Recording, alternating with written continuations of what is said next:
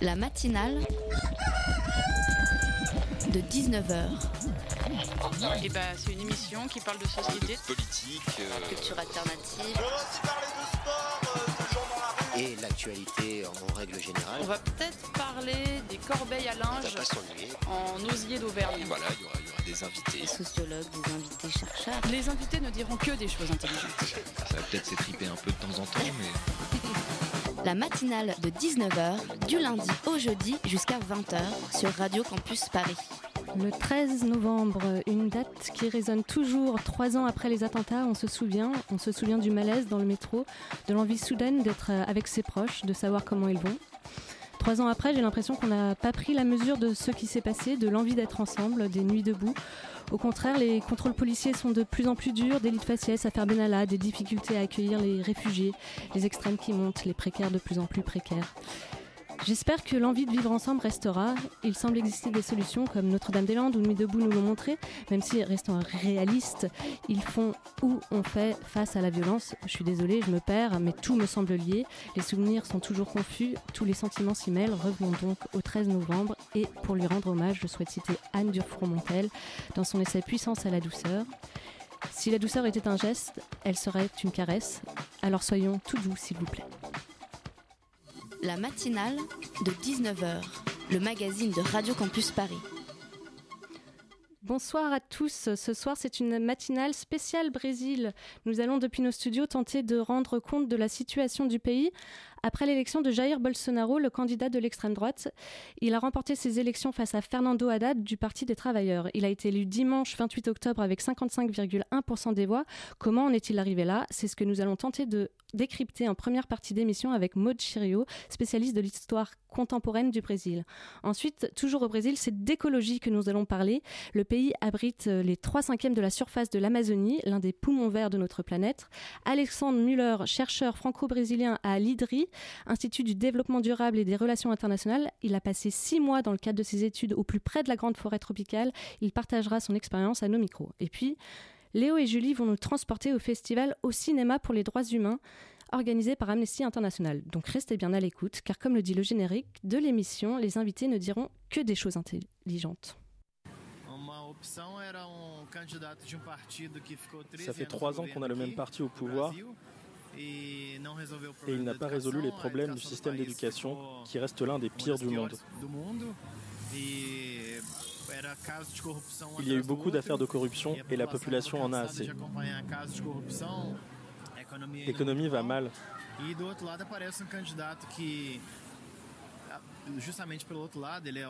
Bolsonaro est justement honnête. Il n'a jamais été lié à des affaires de corruption et il propose un programme très différent sur l'économie, la sécurité publique et l'éducation aussi. Les Brésiliens ne veulent plus voter pour un parti corrompu qui a détruit le pays. On a besoin d'idées nouvelles pour régler les problèmes de notre pays.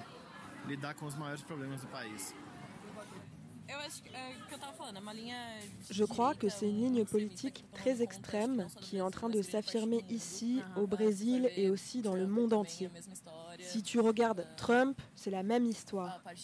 Il y a d'autres parties du monde qui se sont alignées sur une droite extrémiste. Je ne sais pas vraiment ce qui va se passer maintenant.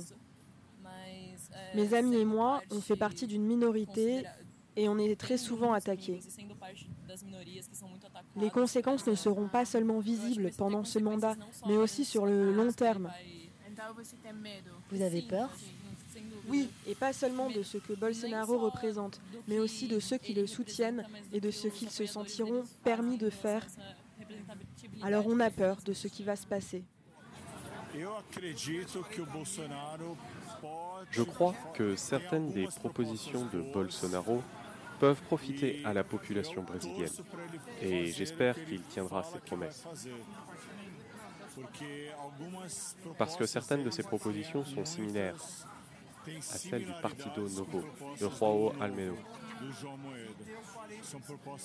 Ce sont des propositions libérales de privatisation qui vise à aider le peuple brésilien en permettant à la population d'accéder à plus d'opportunités et à plus d'emplois pour nous permettre de travailler et donc de développer le Brésil.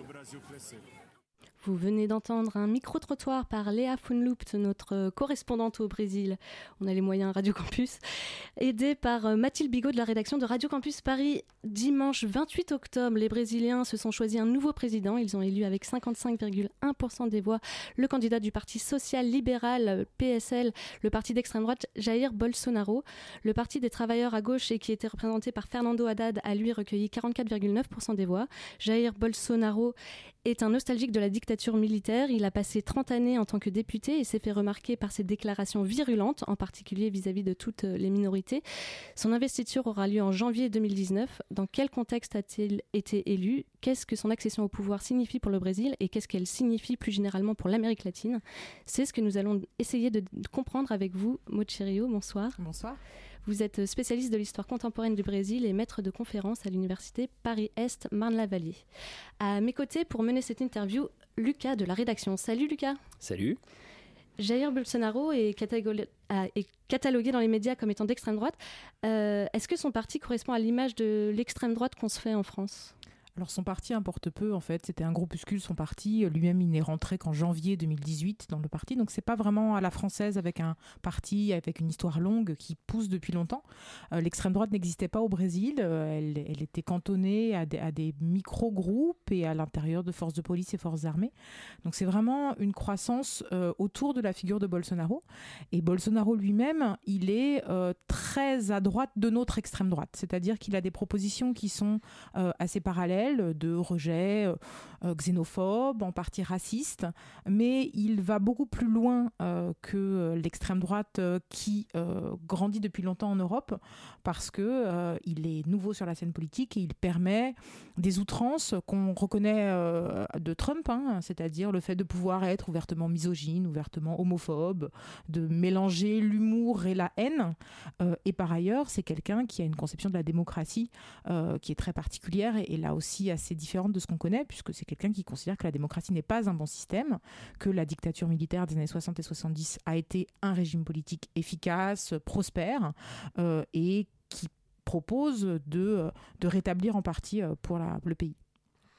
Euh, il est d'extrême droite. On a vu de nombreuses personnalités publiques soutenir Bolsonaro, pas mal de, footballeurs, ce qui n'arrive pas en France finalement. On peut pas en citer beaucoup des, personnalités publiques qui soutiennent l'extrême droite.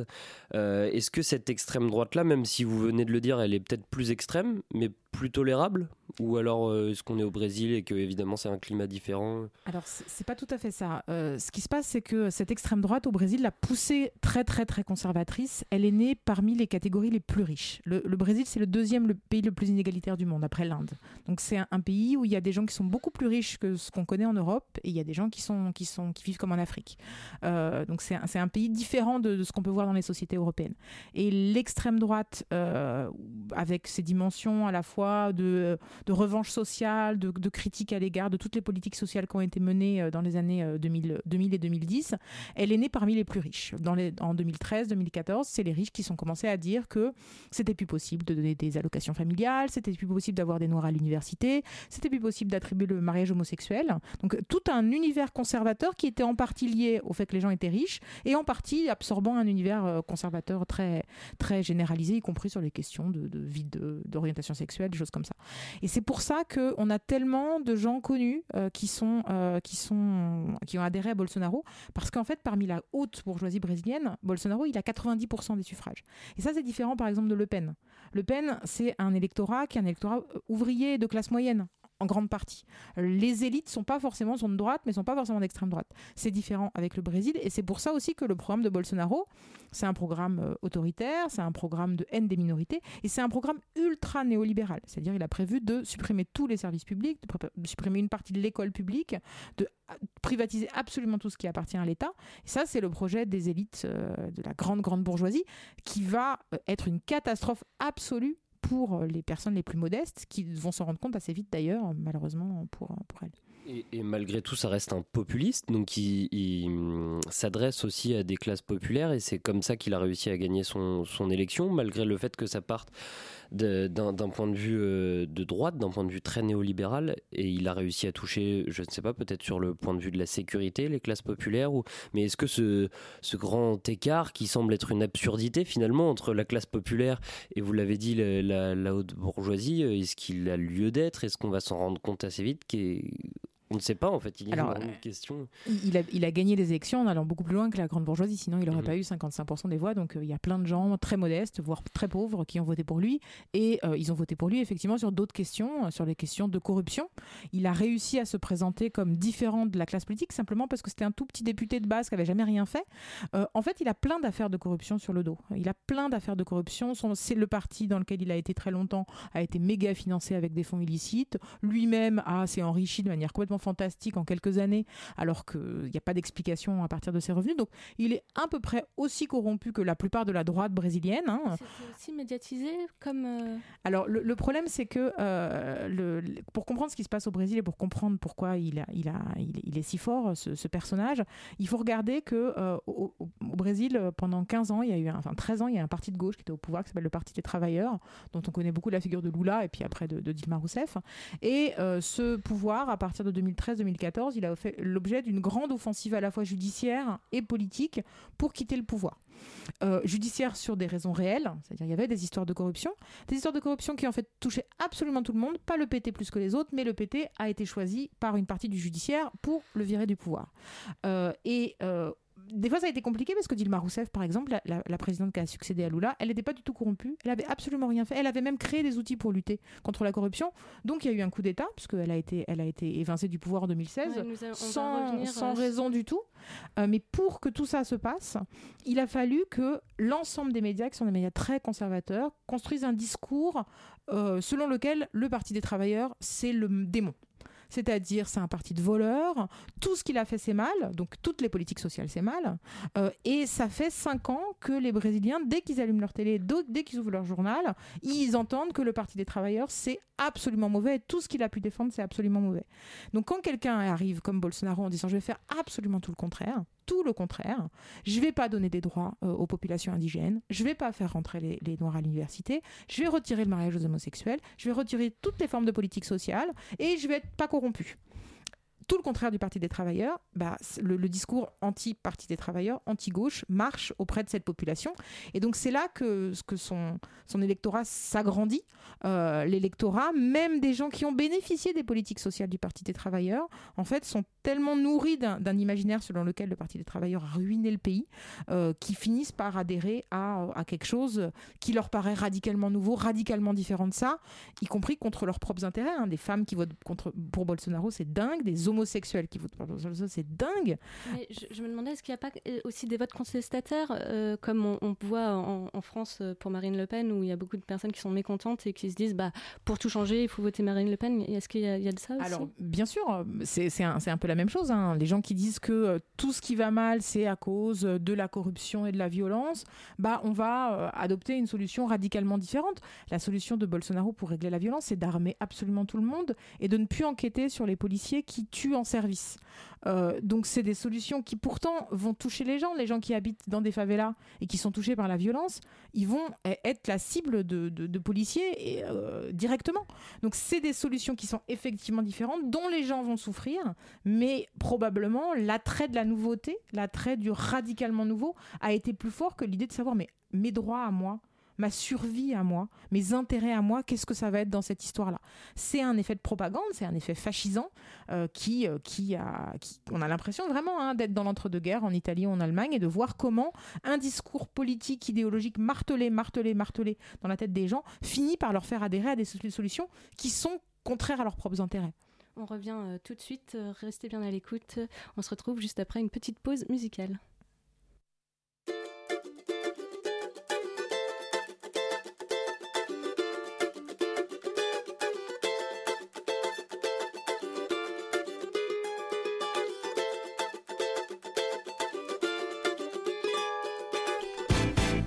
Amiga da minha mulher.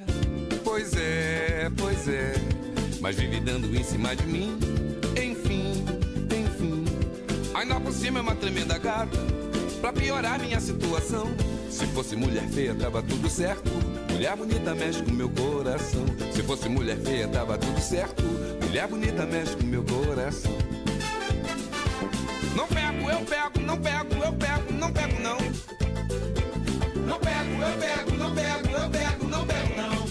mulher me perguntou até qual é, qual é.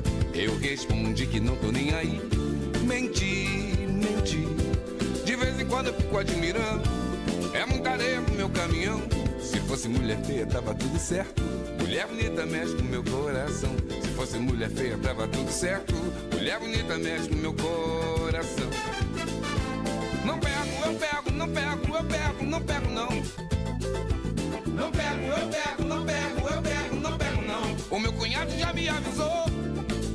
Mole ele vai me entregar. A minha sogra me orientou. Isso não tá certo, é melhor parar. Falei, ela não quis ouvir. Pedi, ela não respeitou. Eu juro, a carne é fraca, mas nunca rolou. Oh, falei, ela não quis ouvir. Não quis ouvir. Pedi, ela não respeitou. Eu juro, a carne é fraca, mas nunca rolou. Ela é amiga da minha mulher. Pois é, pois é. Mas vive dando em cima de mim. Enfim, enfim. Ainda por cima é uma tremenda gata. Pra piorar minha situação. Se fosse mulher feia, tava tudo certo. Mulher bonita mexe com meu coração. Se fosse mulher feia, tava tudo certo. Mulher bonita mexe com meu coração. Yeah. Não pego, eu pego, não pego, eu pego, não pego, não. Não, não. Não pego, eu pego, não pego, eu pego, não pego, não. Minha mulher me perguntou até qual é, qual é. Eu respondi que não tô nem aí. Menti, menti. De vez em quando eu fico admirando. É muita areia pro meu caminhão. Se fosse mulher feia, tava tudo certo. Mulher bonita mexe com meu coração. Se fosse mulher feia, tava tudo certo. Mulher bonita mexe com meu coração, yeah. Não pego, eu pego, não pego, eu pego, não pego, não. Não, não. Não pego, eu pego, não pego, eu pego, não se eu der mole ele vai me entregar. A minha sogra me orientou. Isso não tá certo, é melhor parar. Falei, ela não quis ouvir. Pedi, ela não respeitou. Eu juro, a carne é fraca, mas nunca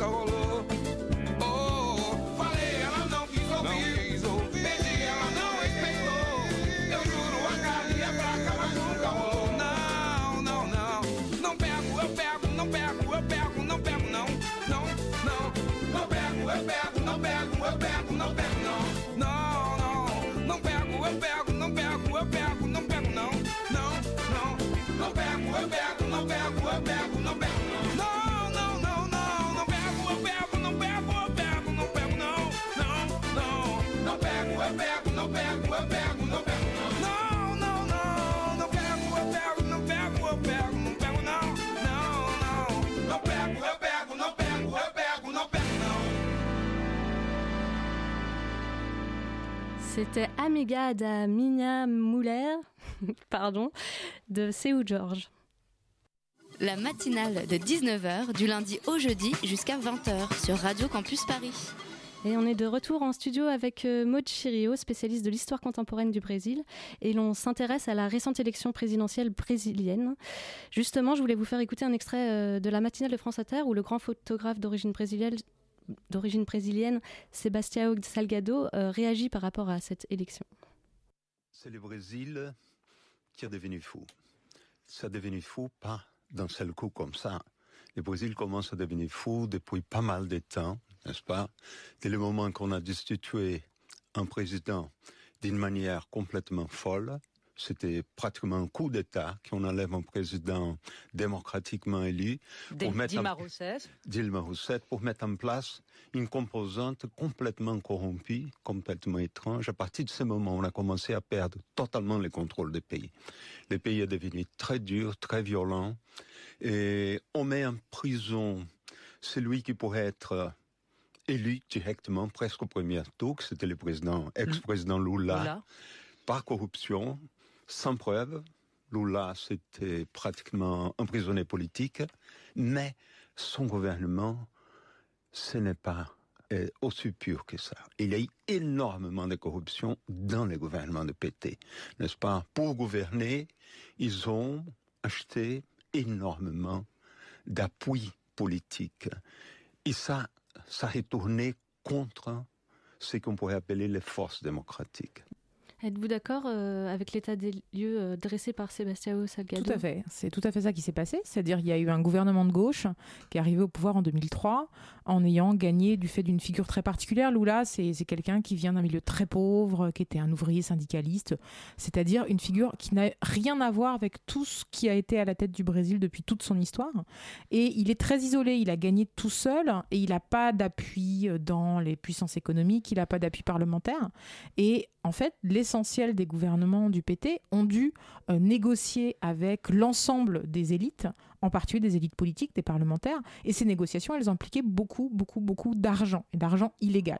Donc il y a eu euh, euh, une circulation énorme d'argent sous les gouvernements du PT, qui est la manière de faire de la politique au Brésil. C'est pas spécifique du PT.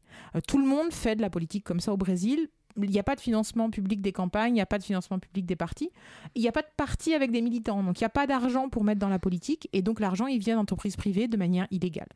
La particularité de ce qui s'est passé à partir de 2014, c'est que la justice a décidé que c'était une bonne entrée pour chasser le Parti des travailleurs du pouvoir, puisque c'était illégal.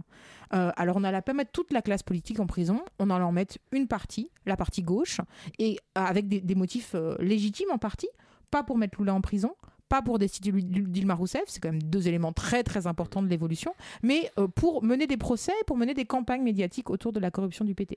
Donc on peut dire effectivement, comme le dit Salgado, que, euh, que le PT a, commis des erreurs, des graves erreurs, puisqu'il il, a, il a ouvert la, la, porte à des attaques d'une droite qui n'allait pas accepter qu'un gouvernement de gauche euh, se perpétue. Mais en même temps, c'est pas complètement sûr qu'il y avait des moyens de gouverner autrement c'est-à-dire gouverner autrement, ça voulait dire changer la constitution, ça veut dire changer le système de financement des partis, changer les règles du jeu.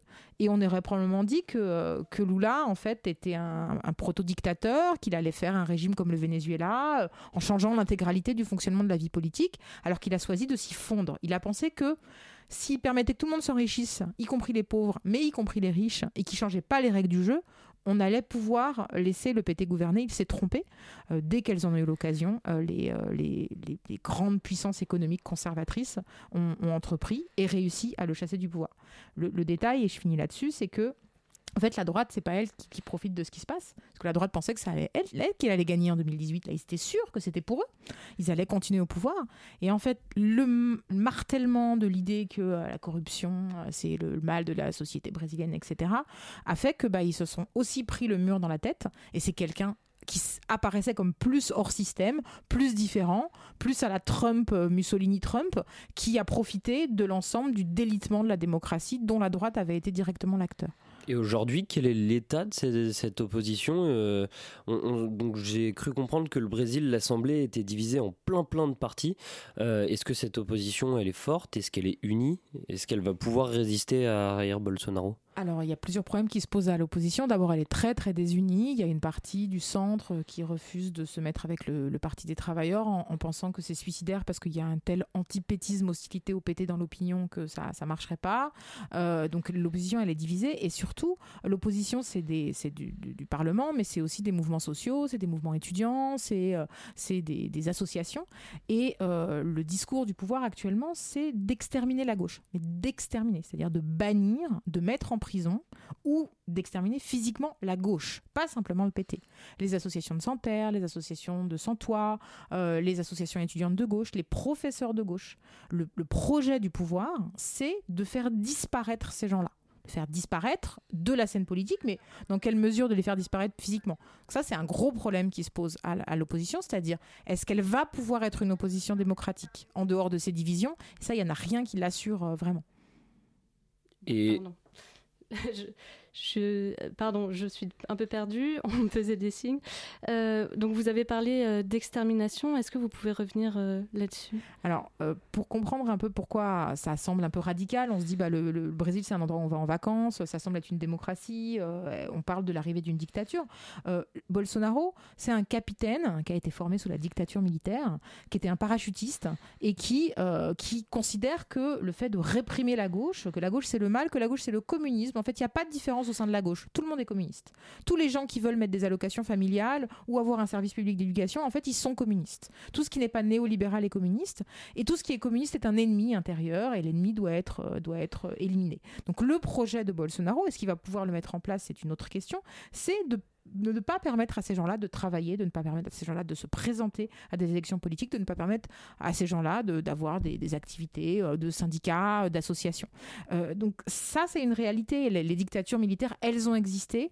Ce que pense Bolsonaro, ce que pense son colistier, le général Moulan, c'est exactement ça et c'est issu de la période du régime militaire. Donc il n'y a pas de raison a priori de penser que ça va s'évaporer à l'arrivée au pouvoir et qu'il va laisser une opposition, une opposition démocratique, le dire que ce qui fait mal, aller manifester dans la rue, euh, faire grève.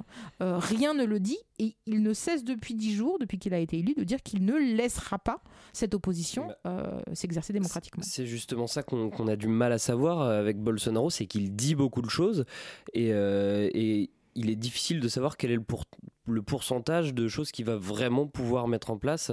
Euh, par exemple, il parle sur la, quand il parle sur la dictature, est-ce que les institutions au Brésil ne sont pas finalement trop fortes pour lui? Est-ce qu'il va pouvoir vraiment mettre en place ce programme d'extermination de, je reprends vos mots, euh, de la gauche? Alors, c'est une grande incertitude. Euh, une partie de la droite qui a accueilli avec euh, circonspection euh, cette élection commence à se dire que peut-être c'était une erreur. Donc, comment, par exemple, les cours suprêmes, la justice, va laisser éventuellement se dérouler des atteintes à la Constitution? C'est une grande inconnue. Mais sur la volonté politique de mettre en œuvre ce projet, tout ce qu'on voit depuis dix jours nous la confirme. Je vais vous donner un exemple. une des grandes obsessions du camp de Bolsonaro et avec lui des évangélistes conservateurs, c'est-à-dire des chrétiens protestants ultra-conservateurs qui poussent partout en Amérique latine, c'est le fait que euh, le communisme, ça passe par la tête des gens et ça passe par l'école. Et que les principaux acteurs du communisme en Amérique latine, c'est les professeurs. Et, qu'il faut donc euh, épurer les professeurs pour arrêter l'endoctrinement communiste des professeurs. Euh, l'endoctrinement communiste, ça veut dire parler de l'esclavage, ça veut dire parler du fascisme, ça veut dire parler des mouvements féministes ou des mouvements noirs, pour vous donner l'ampleur de ce que représente le communisme dans la tête de ces gens-là. Et le lendemain du 28 octobre, le lendemain de son élection, Bolsonaro, il a appelé euh, à dénoncer, il a appelé les étudiants et les élèves, les lycéens, à dénoncer les professeurs en les filmant directement à la télé pour commencer ce processus de dénonciation. Ça marche déjà, c'est-à-dire que au sein des universités et des lycées, il y a déjà des euh, collègues qui se retournent les uns contre les autres, qui font pression pour que certains soient démis, soient licenciés. Donc il y a déjà un processus qui est en marche. Ce ne sera pas forcément une répression comme on a vu pendant des dictatures plus classiques. Ça peut être aussi inciter les gens à se dénoncer, inciter les gens à se persécuter les uns les autres, à aller se harceler au travail, à aller se harceler dans la rue. Tout comme c'est pas obligé qu'ils mettent les homosexuels en prison. Il n'a pas besoin de mettre les homosexuels en prison. Il, déclare de telles horreurs sur les homosexuels que déjà les violences homophobes ont extraordinairement explosé, les, homicides homophobes ont explosé. Donc il n'y a pas forcément besoin d'un État systématiquement derrière. L'exaltation de la violence, comme aux États-Unis, hein, euh, suffit en fait à créer une situation répressive pour plein de gens. En fait, il est en train de créer un réel climat de violence. Hein. On parle de harcèlement on parle de dénonciation, on parle d'extermination. Euh, donc on, peut vraiment s'attendre à une explosion de la, violence dans ce pays. On, sait par exemple qu'il veut ouvrir le port d'armes. D'un autre côté, qu'il veut aussi ouvrir la voie à des exécutions extrajudiciaires, euh, un petit peu comme aux Philippines. Euh, est-ce qu'il a vraiment le pouvoir de le faire? Est-ce que par exemple il y, aurait des prérogatives ou une espèce de 49-3 à la brésilienne ou qui lui permettrait de faire passer des lois en force comme les exécutions extrajudiciaires par exemple si on recentre là-dessus alors, euh, c'est anticonstitutionnel, c'est-à-dire on ne peut pas, euh, le droit à l'intégrité physique euh, sans aucun jugement, d'augmenter de, cette, cette, cette amnistie préalable des policiers, c'est anticonstitutionnel. Donc après, il faut que ça dépende de, l'accord des cours constitutionnels. Sur toutes ces étapes-là, à chaque fois qu'on va sortir des rails de la, de la Constitution, on va voir si le rapport de force avec les cours supérieures de justice vont, va être favorable ou pas à à, Bolsonaro. Mais il a euh, une puissance militante très forte. Il a l'armée derrière lui. Pas forcément les généraux, mais absolument tous les officiers subalternes et les soldats sont complètement politisés. Le, commandant en chef de l'armée de terre l'a dit il y a trois jours. Euh, et c'est un rapport de force. C'est plus un rapport démocratique où on regarde les textes et on dit ce qu'on va faire. On regarde quelles sont les forces en place et on voit qu'est-ce qui sera possible de faire. Euh, en particulier parce que le fils Bolsonaro, qui est un député, il en a trois des fils, hein, a dit de toute façon, si la Cour suprême se met en, face de notre chemin, j'ai besoin d'un caporal et d'un soldat pour la fermer. Euh, même si euh, ensuite il a, repris ses propos, ça montre l'état d'esprit, ça montre que la force est ce qui va déterminer les rapports entre les institutions à partir de janvier. Juste euh, une dernière question. pour ouvrir, le Brésil est un grand pays. Quel impact est-ce que son élection peut avoir sur le continent? Ah bah, c'est un, un impact euh, extrêmement important. hein. C'est le plus grand pays de très loin euh, d'Amérique du Sud. Euh, et les droites radicales sont en ascension partout dans le monde, vous le savez bien. De, hein. de l'Amérique latine gauchiste qu'on Ah, a pu connaître. Alors gauchiste de gauche, hein, gauche, c'était en général pas très terme- très radical, mais mais euh, c'est des, des- des- des courants qui sont connectés les uns aux autres. Il faut voir comment la droite, l'extrême droite française exalte Bolsonaro. Vous pouvez trouver sur YouTube des vidéos faites par le Rassemblement national ou alors des groupes identitaires qui parlent de Bolsonaro, qui sont vus des centaines de milliers de fois. Euh, donc il y a une, des connexions entre ces droites-là, ces extrêmes droites-là, euh, qui considèrent que euh, finalement la démocratie, on arrive à la manipuler, on arrive à, à faire voter les gens pour nos programmes, à imposer des agendas néolibéraux et en même temps extrêmement répressifs à l'égard de l'intégralité des minorités sexuelles ou ethniques.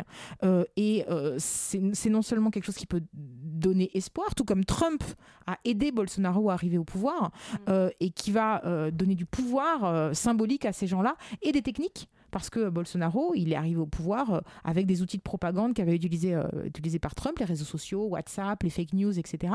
Et ça, ça donne des méthodes que pour l'instant, euh, les, forces démocratiques n'ont pas euh, appropriées, euh, peut-être à raison. Euh, Est-ce qu'il faut faire de la démocratie en racontant des fausses nouvelles? C'est une question. Mais en même temps, c'est des armes extrêmement fortes pour manipuler les opinions. Et il va falloir trouver un moyen de les affronter. Sinon, on va finir euh, dans euh, 20 ans avec euh, l'Europe et l'ensemble des Amériques qui vont être sous des gouvernements dictatoriaux. Bon, c'est un bilan assez noir pour le monde, mais euh, merci Maud d'avoir accepté notre invitation de la matinale et de nous avoir permis de mieux comprendre l'actualité politique du Brésil. Tem uns meninos bom novo hoje aí na rua, pra lá e. Ah, mas já tem uns também que eu vou te falar, viu? Só por Deus, viu?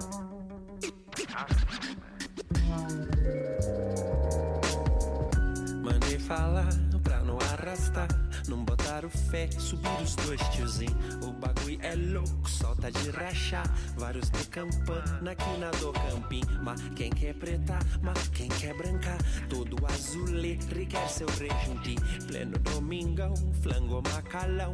Seu negócio é bom, cê fica chinesinho. Sensa aqui, patrão, aqui é a lei do cão. Quem sorri pra ti quer ver tu cair. É, é justo, é Deus, o homem não. Ouse me julgar, tente a sorte, fi.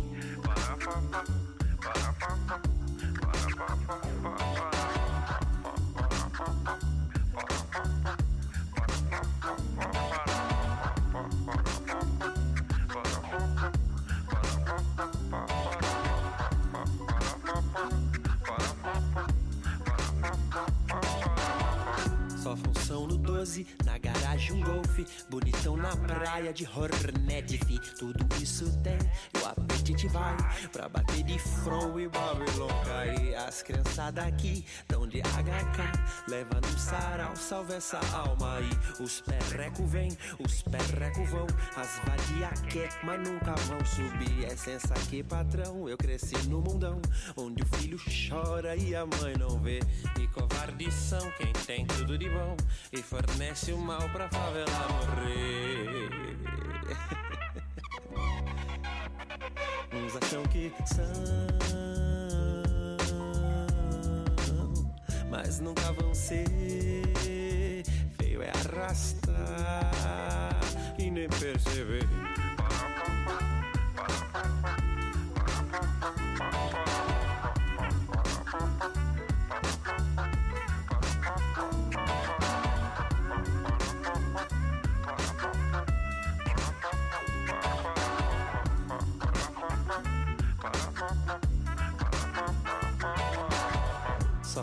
ano 12 garagem um golfe. Bonitão na praia de Hornet, fim. É tudo isso tem, e o apetite vai pra bater de front e Babylon cai. As criançadas aqui tão de HK, leva no sarau, salve essa alma aí.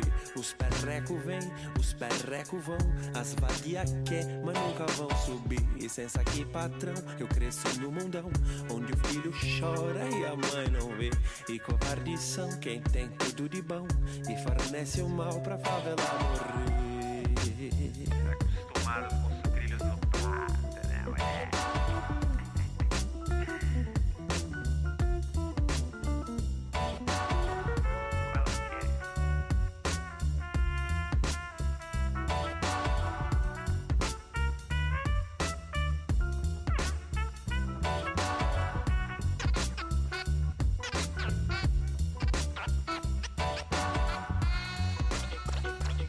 C'était Subirus doistiosine.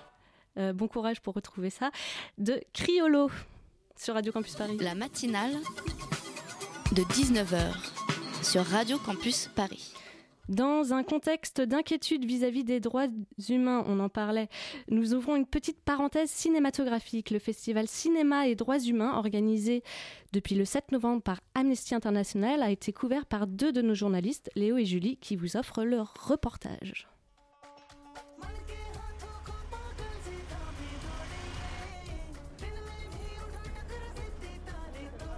Le festival Cinéma et Droits de l'Homme se tient depuis jeudi au cinéma Le Reflet Médicis et nous l'avons suivi. Au programme, l'Inde et la situation des servantes domestiques avec Monsieur de Rowena Gera, le Mexique et l'homosexualité revendiquée de l'improbable catcheur Cassandro dans un documentaire de Marie Lozier, mais aussi la guerre civile en Angola, le droit des femmes en Iran, l'insécurité en Colombie ou encore Oleg Sentsov et la Russie.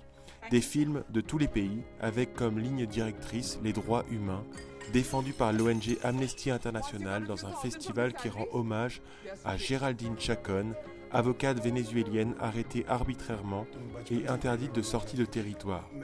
Un festival de courts-métrages était également présidé par Nabil Ayouch et la directrice d'Amnesty International que nous avons rencontrée. Je suis Cécile Coudriou et je suis la présidente d'Amnesty International France. Donc pour cette neuvième édition du Festival Cinéma et Droits Humains, c'est toujours le même esprit, c'est-à-dire c'est un événement qui est vraiment porté par des militants, c'est notre identité même dans ce mouvement. Et puis par ailleurs, on a à cœur bien sûr d'aller à la rencontre de publics différents, en l'occurrence d'un public très cinéphile, mais en même temps un public qui est engagé, qui est très sensible à cette cause des droits humains. Et puis c'est l'occasion d'avoir des vraies rencontres euh, physiques, c'est-à-dire que c'est pas simplement par internet ou de façon individuelle. Il y a une vraie volonté d'être ensemble, à vivre l'expérience, euh, l'émotion, la réflexion à travers un film, et ensuite d'avoir chaque fois un débat avec soit des personnes d'Amnesty, soit aussi des experts d'un pays ou d'une thématique. Et donc dans ces films que nous choisissons de projeter, il y a différentes thématiques. Par exemple, les conflits armés, euh, des violences domestiques, des violences faites aux enfants, euh, la question LGBT euh, aujourd'hui, notamment dans le sport. Donc toutes ces questions, qu'elles soient discrimination, violence, violation des droits humains en général, il nous paraît important de les aborder autrement qu'à travers la pétition ou le rapport d'Amnesty que tout le monde connaît, l'aborder à travers la culture, l'émotion artistique et puis aussi l'échange et, le dialogue avec euh, le public. J'ai dit, c'est très important d'aller là où les gens sont, de ne pas toujours attendre qu'ils viennent vers nous.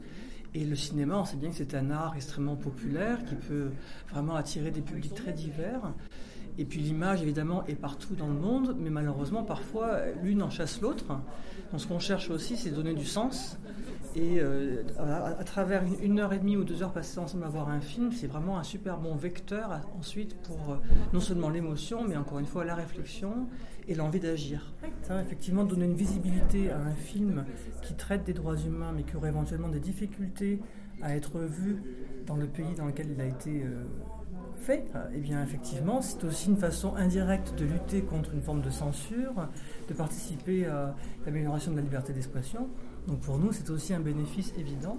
Et le fait de pouvoir recevoir ici euh, la réalisatrice indienne, c'était effectivement euh, un, un plaisir euh, immense hein, de pouvoir échanger sur ce pays, sur différents aspects que nous traitons, nous, du point de vue des droits humains avec en plus cet échange sur l'esthétique, sur les choix qu'elle a pu faire. Donc c'est ça qui est passionnant, c'est vraiment la rencontre entre l'engagement et l'envie de partager aussi un, plaisir cinématographique pur. Un plaisir cinématographique pur. Alors voilà, si vous n'avez pas participé au festival, eh bien, vous avez manqué de beaux films. Dernière chance ce soir à 20h30 au Reflet Médicis dans le quartier latin, le procès L'État de Russie versus Oleg Sentsov, un film de Askol Kourov. Alors, à pied, en bus ou en vélo, foncez-y dès la fin de la matinale, bien, bien entendu, qui continue jusqu'à 20h. L'attaque a eu lieu il y a deux mois à peine. Soignés dans cette chambre d'un centre de santé tenu secret pour leur sécurité, ces Amérindiens de l'ethnie Gamela sont des miraculés. Sa jambe, regardez, elle a été coupée, ils ont voulu le démembrer. Et regardez sa main, ils l'ont coupée plusieurs fois dans ce sens. Et dans ce sens aussi. Ils lui ont mis trois coups de machette, en pleine tête. Et ils ont coupé ma jambe aussi. Le 30 avril dernier, aux confins de l'État du Maragnan, des hommes ont envahi leurs terres, pourtant protégées par la Constitution. Après m'avoir coupé les mains, ils se sont penchés sur moi pour vérifier si j'étais mort. En tout, 17 Amérindiens ont été blessés. On était chez nous. Ils voulaient nous faire sortir de notre territoire pour se l'approprier. Leur intention était clairement de nous exterminer. On est écœuré, on est très inquiet, mais on ne se laissera pas intimider. Je ne fais pas confiance à la police. Ils étaient là au moment de l'attaque et ils n'ont rien fait. Vous venez d'entendre un extrait d'un reportage diffusé sur France 24 en juillet 2017. L'Amazonie, la plus grande réserve d'oxygène pour la planète, se prépare à traverser une période difficile. L'élection de Jair Bolsonaro, dont on a parlé en première partie d'émission, n'augure rien de bon. En effet, le programme du candidat souhaite ouvrir la plus grande forêt tropicale aux exploitations minières et il parlait de fusionner le ministère de l'écologie et de l'agriculture. Pour nous en parler, la matinale reçoit Alexandre Muller. Bonsoir. Bonsoir. Vous êtes chercheur à l'IDRI, l'Institut du développement durable et des relations internationales. Vous êtes expert en agriculture familiale et environnementale et vous avez également passé plusieurs mois en 2016 dans le cadre de vos études dans la région du Pará au nord du Brésil. Et pour m'épauler sur cette interview, Julie de la rédaction de Radio Campus Paris. Bonsoir Julie. Bonsoir. Alors, est-ce que vous pouvez euh, nous expliquer ce que vous avez étudié en, en 2016 au Brésil? Oui, bien sûr. Alors, euh, il faut savoir que l'État du Pará, au Brésil, est l'État qui déforeste le plus en Amazonie. Et l'idée du projet de recherche dans lequel j'étais était d'étudier justement les, causes de cette déforestation euh, en ce qui concerne l'agriculture familiale, parce qu'on pointe beaucoup du doigt l'agro-business, les grands propriétaires terriens, mais souvent l'agriculture familiale, qui elle aussi est cause de déforestation, est sous-étudiée. Donc... Qu'est-ce que c'est l'agriculture familiale? Alors l'agriculture familiale, c'est un concept assez large, euh, forcément on a un peu du mal à le définir, mais dans ce cadre-là, il s'agissait de, petites exploitations euh, dans lesquelles le, la famille est la principale force de travail. Donc il s'agit par exemple de 5 euh, ou 6 agriculteurs qui sont tous de la même famille, qui ont une parcelle de terre qui a plus ou moins 20 hectares et qui produisent et qui vendent leur production. Donc c'est de la petite agriculture, si on peut dire comme ça. Donc euh, oui, revenez sur euh, ce que vous faisiez. Euh, oui, donc justement, il s'agissait de, travailler auprès de ces agriculteurs-là dans des productions agroforestières, c'est-à-dire des productions agricoles qui sont dans la forêt. il existe plusieurs productions, par exemple l'açaï, qui est une baie qui pousse en Amazonie. Elle, elle a besoin d'humidité, elle a besoin d'ombre. Donc il s'agit euh, d'une production agroforestière. Donc ces agriculteurs-là, souvent, ont des pratiques qui peuvent concilier agriculture et environnement. Du coup, il s'agissait justement d'étudier quelles étaient ces pratiques et comment elles se diffusaient. Et est-ce que c'est eux qu'on appelle les santerres, justement? Alors, euh, en partie, les santerres, alors c'est un mouvement historique, donc forcément ces personnes-là en font partie. Là où je travaillais, c'était une zone de réforme agraire qu'on appelle assentamento en portugais. Ce sont des zones euh, qui sont données par l'État et ces agriculteurs ont le titre de propriété pendant une vingtaine d'années plus ou moins. Euh, il s'agit par exemple de certaines euh, grosses propriétés qui ont soit fait faillite, soit ont voulu vendre à l'État à des prix accessibles leurs terres et qui ensuite est redistribuées au sein de familles euh, qui, eux, luttaient pour l'accès à la terre. donc vous nous parlez de la région du Para. Peut-être nous rappeler où est-ce que ça se trouve euh, au Brésil, euh, enfin voilà, au nord du Brésil, mais où est-ce particulièrement vis-à-vis de la forêt amazonienne? Bien sûr. Alors, euh, c'est dans ce qu'on appelle le nord-est amazonien, donc c'est dans la partie, c'est le premier état du nord au Brésil. Et ce qui est intéressant dans l'état du Pará, justement, c'est que c'est le, premier état qu'on appelle le territoire post-amazonien. C'est-à-dire qu'avant, on considérait qu'avec la masse de pluie qui tombait, c'était un, un climat très typique de l'Amazonie.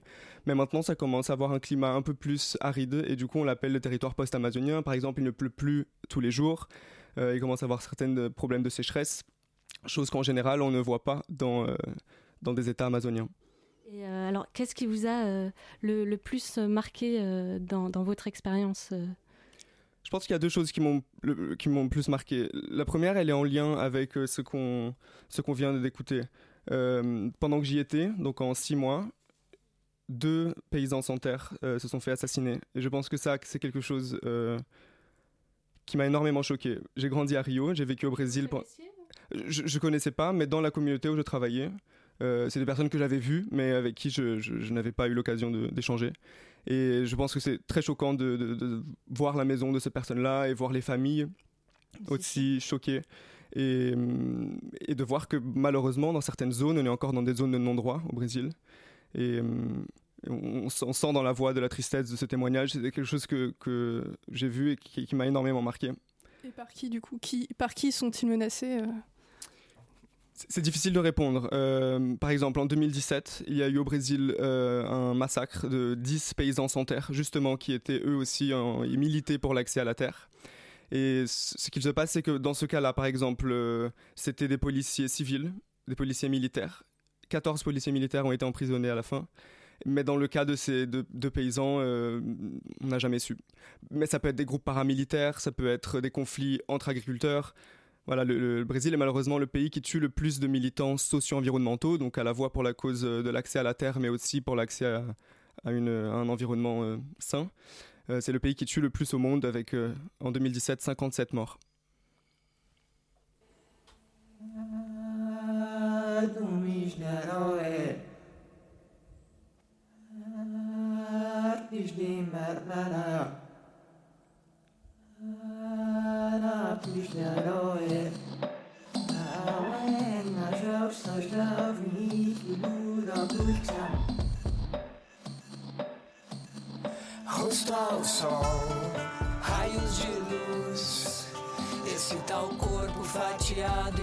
Pedaços, como se pudesse a cor se dividir.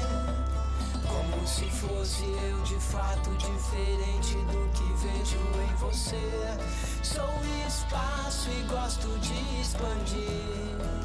A vastidão que somos tente traduzir. Se existe algo separado de nós, diga de onde o pensamento virou voz. Ideia estava antes daqui.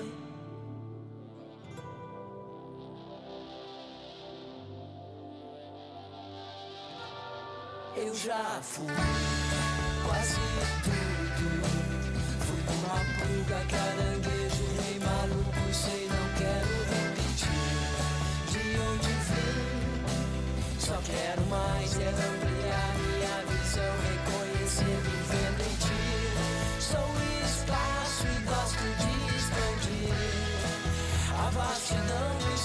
somos tente traduzir. Se existe algo separado de nós, diga de onde o pensamento virou voz. Diga-me onde a ideia estava antes daqui. Sou espaço e gosto de expandir. A vastidão que somos tente traduzir.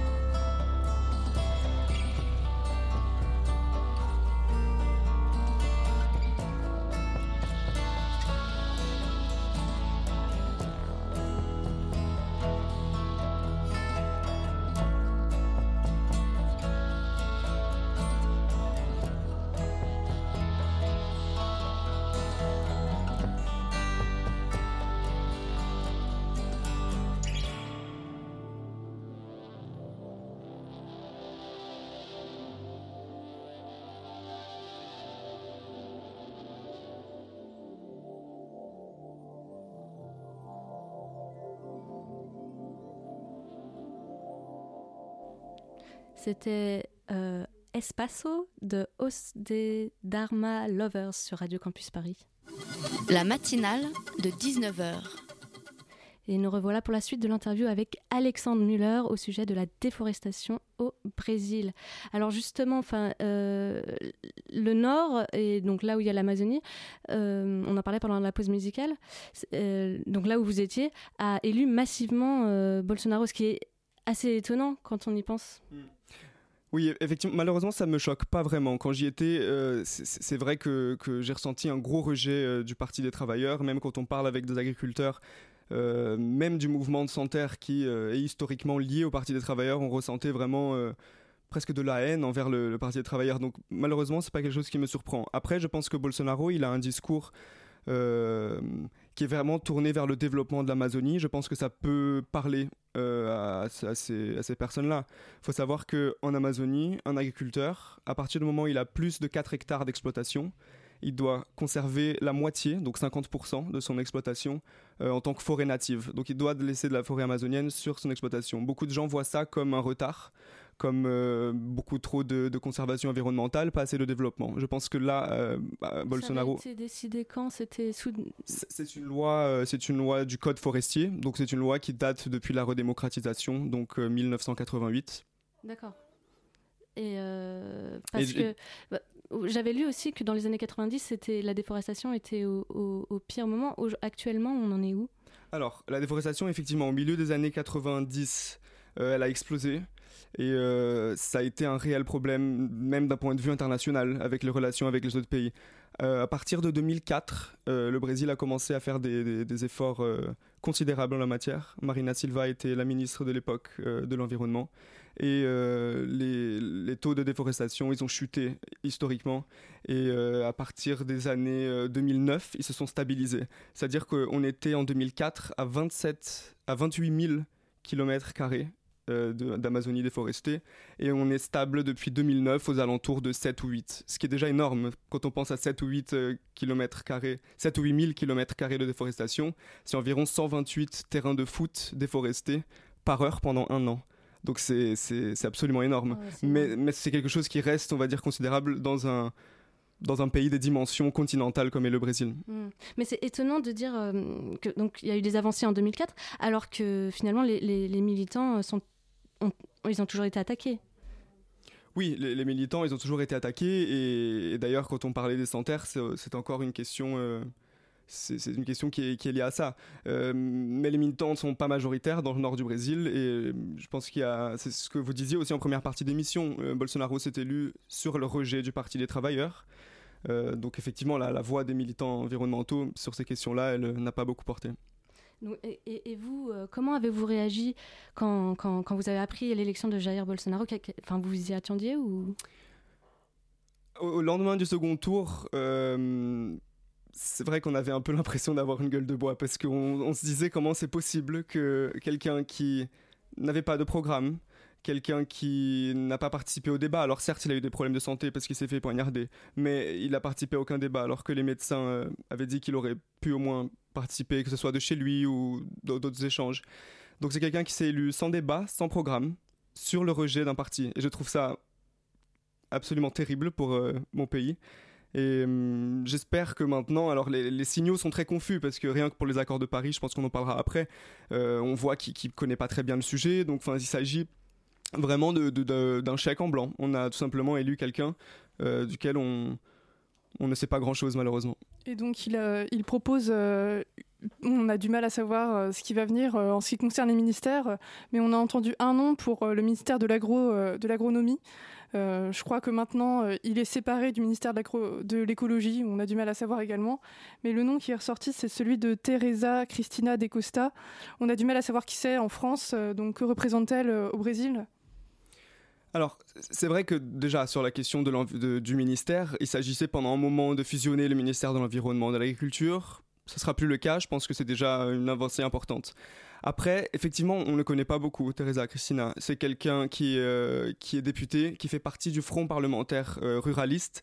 Au Brésil, on appelle les ruralistes le front de l'agro-business. Donc ce sont les personnes qui, au Congrès national, euh, font la pression et font le lobbying pour faire passer des lois qui soient pro-agro-business, pro-intrants chimiques, etc. Et en parlant d'intrants chimiques, par exemple, il y a eu une commission parlementaire dont elle était présidente, euh, qui a approuvé euh, beaucoup de flexibilisation sur les lois euh, qui, qui encadrent l'usage de, de pesticides au Brésil, non seulement de pesticides aussi, mais d'autres intrants. Donc euh, voilà, beaucoup de doutes. Euh, je, pense que c'était euh, effectivement une indication. C'est pas une indication qui m'étonne. C'est un profil typique, mais c'est pas. Ce qui est, assez intéressant, c'est que le profil des ministres de l'agriculture avant celle-là était plus ou moins les mêmes sous Dilma, sous Lula. Le Front parlementaire ruraliste, donc de l'agrobusiness, a toujours fait partie de la coalition. Donc c'est pas une grande surprise et c'est pas un gros changement non plus. Donc maintenant je pense qu'il s'agit de voir qu'est-ce qu'il va nommer au ministère de l'environnement pour voir à quel point ça va être euh, pris en compte et pris au sérieux. D'accord. Sinon, la France euh, est le troisième pays le plus importateur de soja brésilien, donc de soja euh, transgénique. Et je me demandais si, si avec un homme comme Bolsonaro au pouvoir, une question d'embargo pouvait être abordée, embargo pour la France, et, mais également pourquoi pas des Nations Unies ou autres. Oui, bien sûr. Et d'ailleurs, ce qui était très curieux, c'est qu'à partir du moment où Bolsonaro a annoncé la fin du ministère de l'Environnement, le propre fonds parlementaire de l'agrobusiness a dit que ce serait une très mauvaise idée parce que d'un point de vue de commerce extérieur, euh, ce serait une catastrophe. Il faut savoir que le Brésil, euh, l'agriculture représente 24% du PIB au Brésil. C'est le troisième plus grand exportateur agricole mondial. Le soja fait partie de ces denrées alimentaires qui sont, euh, qui sont exportées. Euh, quand on regarde la balance commerciale, c'est-à-dire la différence entre exportation et importation, l'agriculture c'est 44% des exportations du Brésil. Donc c'est un enjeu énorme et ce qui fait un peu peur avec Bolsonaro, c'est qu'on n'a pas l'impression qu'il s'en rend absolument compte. Euh, justement par des déclarations comme euh, il a fait sur ces questions-là, quand le propre fonds parlementaire ruraliste est en train d'expliquer que ce serait contre les propres intérêts de l'agriculture que de supprimer le ministère de l'Environnement, on se rend compte à quel point il n'est pas préparé. Donc on peut avoir en fait une certaine peur que le ministère euh, de l'écologie soit seulement une façade, euh, un intérêt commercial. Oui, mais d'ailleurs, euh, ce qui était curieux, c'est que le nom qui a circulé hier dans la presse, et d'ailleurs cette femme l'a confirmé, c'est d'une actrice qui est une militante environnementale, donc sur les réseaux sociaux, mais quelqu'un qui n'a pas une trajectoire de vie liée à la protection de l'environnement. Donc c'est dérisoire, et je pense que ça montre un peu quel est le genre de profil que Bolsonaro cherche pour l'environnement. Et euh, quelles sont, euh, du coup, vos dernières questions, vos craintes euh, aujourd'hui, vos plus grandes craintes avec cette, enfin l'accession au pouvoir de Bolsonaro? Je, pense que ce qu'il faut savoir, c'est que le Brésil a une, loi environnementale et une constitution et des institutions qui fonctionnent malgré tout. Donc, quand je parle ici en France de, Brésil et d'Amazonie, beaucoup de gens ont l'impression que c'est des zones de non-droit partout, que les gens font ce qu'ils veulent. C'est pas vrai. Les lois sont strictes, les lois fonctionnent. Donc, j'ai pas très peur d'un point de vue purement environnemental. Je pense que si les institutions fonctionnent normalement, il n'y a pas de raison pour que ce soit euh, un désastre environnemental si on arrive à préserver, bien sûr, tous les instituts publics qui contrôlent les terres indigènes, les réserves de biodiversité, etc. Par contre, là où est ma crainte, c'est euh, en ce qui concerne euh, les militants d'accès à la terre et les militants environnementaux. Bolsonaro a fait une campagne très violente. Euh, il, il fait très souvent l'usage de symboles de la main en montrant des armes. C'est quelqu'un qui, euh, qui parle, qui- est violent dans son discours quand il dit qu'il va exterminer l'opposition, quand il dit que euh, tous les communistes, ils vont soit quitter le pays, euh, soit aller en prison. Donc je pense que c'est ce qui m'inquiète, c'est non pas lui directement, mais comment est-ce que peut-être des groupes paramilitaires ou alors peut-être des, trafiquants réagissent par rapport euh, non seulement aux minorités, mais aussi aux militants.